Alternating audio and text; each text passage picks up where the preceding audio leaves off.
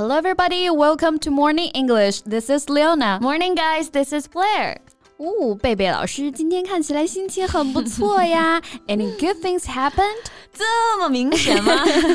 其实是小事儿一件了啊，就是最近上课有感。当我讲解完一个比较复杂的知识点之后呢，得到了 got it 哎这个回答，就让我非常的有成就感。哎，有一样的感觉。So that's the meaning of being a teacher 啊，能够解开学生的困惑，对老师来说就是非常大的认可了。Right. So I feel so fulfilled when I see got it in the chat area. Yeah, Got 哎，在口语当中呢也是经常见到的词啊，其实呢就是 get 的过去式的。形式，嗯，但在口语当中也可以有很多意思来表达。对，那 get 大家都比较熟悉了啊，今天我们就来了解一下口语当中更常用到的 got 这个表达吧。Okay，sounds great。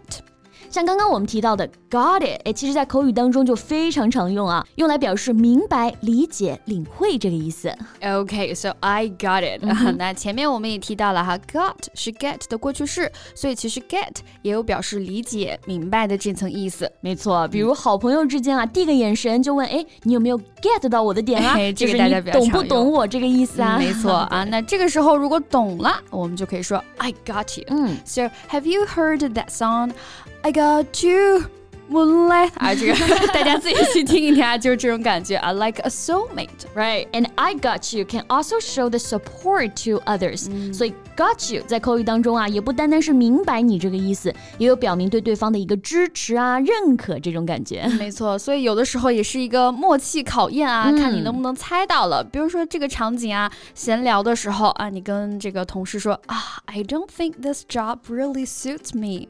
然后呢，朋友就能马上明白这句话。的潜台词啊，So you were thinking of leaving？他就能猜到是你要想要辞职吗？这个时候你就可以说，Yes, you got it in one. Yeah, you got it in one. It means something that you say when someone has guessed something correctly，就表示猜对、猜中了，一语中的，哎，这种感觉。没错，那有的时候呢，也不是猜不中啊，是真的搞不明白呀。Last week I went to the talk show and everyone else laughed loudly, but I didn't get the joke. 笑点不同，不相为谋啊。所以 got the joke 意思就是明白了笑话的一个可笑之处。怎么去判断谁听懂了呢？Now everyone got the joke, but those who did laugh 笑了的人，哎，就是懂了。It's so tricky. Yeah. But it doesn't matter whether you got the joke or not. 听没听懂笑话倒是无伤大雅，但是有的时候公司里面的通知要是没有 get 到，那可就麻烦了。Yeah, you mean the phrase got the memo? Yeah, you can see me. So got the memo means that to know something that everyone else knows，意思呢是知道。那通常呢指的是所有人都知道的事情，哈，因为这里的 memo 指的是备忘录的意思，所以呢可以用来表达接到通知啊、收到指示这样的意思，right？比如啊，公司年会的时候通常会有一个着装要求嘛，同事可能会提醒 everybody needs to be wearing green today。当然你也接到了这个要求 Mm-hmm. 啊，那你就可以说 I got the memo。Oh, fortunately I've got a green dress 啊，刚好我有。没错，所以啊，有拥有什么东西，这里 Leona 就用到了 have got。口语当中的 have has got 意思就是有、拥有这个意思。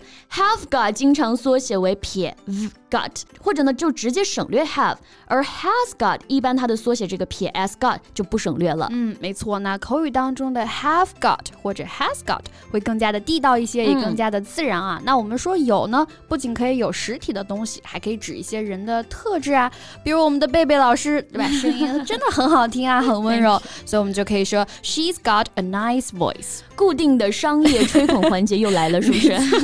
像我们上课的时候，也经常会有学生说：“哎，I've got a question。” I'm glad to hear that。我很开心听到学生有这样的提问哈。但是呢，大家也都很有礼貌啊，会问问 “You got a minute？” 嗯，我们可以用 “You got a minute” 这句话来询问别人是不是有时间，显得就更礼貌嘛。没错，Nearly every time I would ask first because I really afraid to annoy others 啊，因为有些人可能。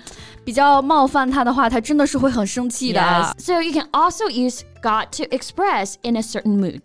got 也可以用来表示有某种情绪了。嗯，比如说，哎，刚刚 Leona 提到了生气啊，你可以说 I got so mad about it. Yes, got so mad. 那如果对方真的生气了，我是会很自责呀。I would feel so sad. Well, you can also say got the blues to express your feelings like that.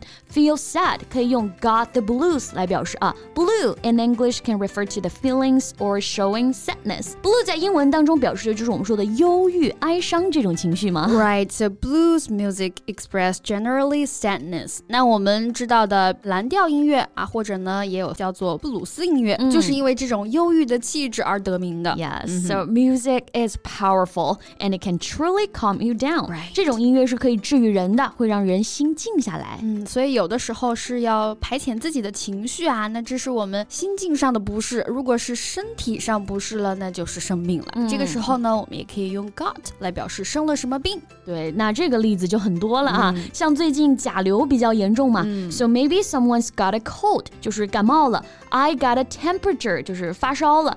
got 后面可以跟上一个具体的病症。Yeah, so take care, guys. 要照顾好自己的身体哈。My friend had two days off due to illness, but when she went back, she still felt very weak that she made a stupid mistake. So is she okay? 不会被老板骂吧？肯定是不可避免 的呀。可是呢，哎，老板说他的时候，他也不能说什么，闷闷的，所以老板就更来气了，直接来了一句：Has cat got your tongue？完全可以想象到那个窒息的画面了啊！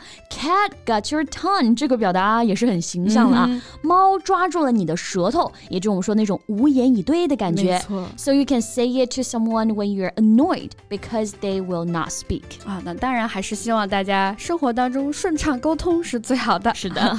那以上就是我们今天节目的所有内容啦。You got it? You got it? okay, that's all about what we have today. And this is Leona. This is Blair. See you next time. Bye. This podcast is from Morning English. 学口语就来早安英文。